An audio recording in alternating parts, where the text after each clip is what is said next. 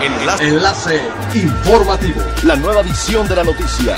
Enlace. Enlace informativo. Hola, ¿qué tal? Muy buenas tardes. Les saluda Gladys Kolev. Este es el tercer resumen de las noticias más importantes que acontecen este jueves 10 de septiembre del 2020 a través de las informativo de Frecuencia Elemental.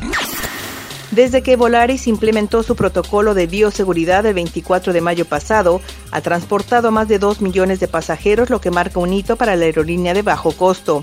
En un comunicado, la aerolínea destacó que las medidas adoptadas por la compañía aérea se sujetan a las recomendaciones emitidas por la Asociación Internacional de Transporte Aéreo, la Agencia Europea de Seguridad Aérea y la Organización Mundial de la Salud. Cabe señalar que Volaris ofrece la opción de desinfectar el equipaje y recomienda a sus clientes obtener el pase de abordar a través de las plataformas en línea para evitar el contacto en los aeropuertos. Aeroméxico recibió un desembolso inicial de 100 millones de dólares como parte del primer tramo del financiamiento preferencial garantizado de mil millones de dólares que fue aprobado para la aerolínea en agosto pasado dentro del proceso de reestructura financiera que inició el 30 de junio bajo el capítulo 11 del Código de Bancarrotas de Estados Unidos.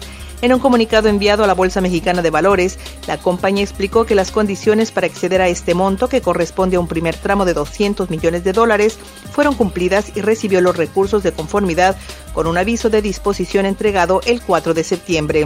Con la emisión de la orden final de la Corte aprobando de manera definitiva, la compañía espera a finales de septiembre la parte no dispuesta del primer tramo, que estará disponible en una sola disposición, mientras que el tramo de dos de 800 millones de dólares estará disponible por una cantidad de 175 millones de dólares, ambos sujetos al cumplimiento de diversas condiciones y objetivos adicionales bajo las estrictas medidas que marca la nueva normalidad a fin de garantizar la seguridad y el bienestar de su personal operativo y de los visitantes, la Secretaría de Cultura del Gobierno de México, a través del Instituto Nacional de Antropología e Historia, comenzará la reanudación gradual y ordenada de actividades públicas en las zonas arqueológicas del estado de Quintana Roo el próximo lunes 14 de septiembre.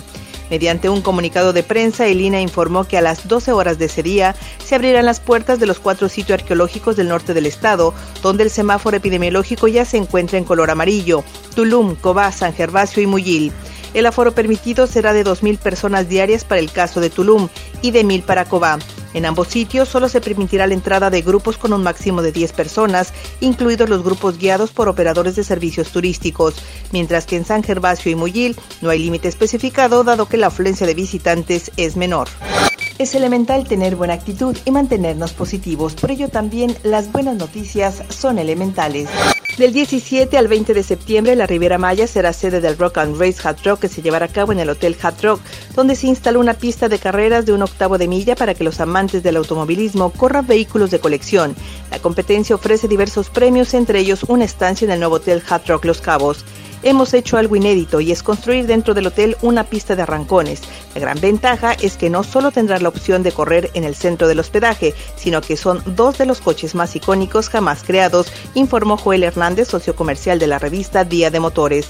Los autos, un Shelby Cobra de 1965 y un Hot Rod de 1933, cada coche con aproximadamente 400 caballos de fuerza, ambos hechos por la empresa Factory 5. Siga pendiente de las noticias más relevantes en nuestra próxima cápsula informativa. No olvide seguir nuestras redes sociales, Facebook, Instagram y YouTube. Estamos como Frecuencia Elemental. En Twitter, arroba frecuencia-e y nuestra página web www.frecuenciaelemental.com. Se despide Gladys Kolev y no olvide que es elemental estar bien informado. Enlace. Enlace informativo. La nueva edición de la noticia. Enlace. Enlace informativo. Es elemental que te conectes a nuestra frecuencia a través de www.frecuenciaelemental.com. Frecuencia Elemental.